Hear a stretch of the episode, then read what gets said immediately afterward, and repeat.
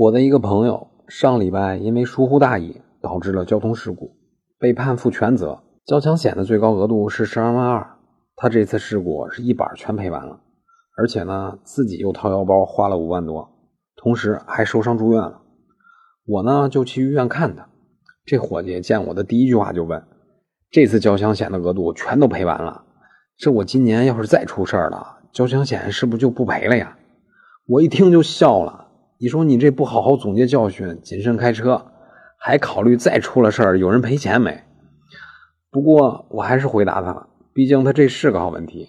答案呢是这样的：交强险一般都是一年期的，只要您在这期限内，那么即使某一次的交通事故赔偿额达到了最高的十二万二，那么下次出了交通事故，交强险还是会赔的，赔偿的额度还是十二万二。那么以上就是今天的音频。您的赞助、评论、转发是对我最大的支持，再次鞠躬感谢。咱们下期再见。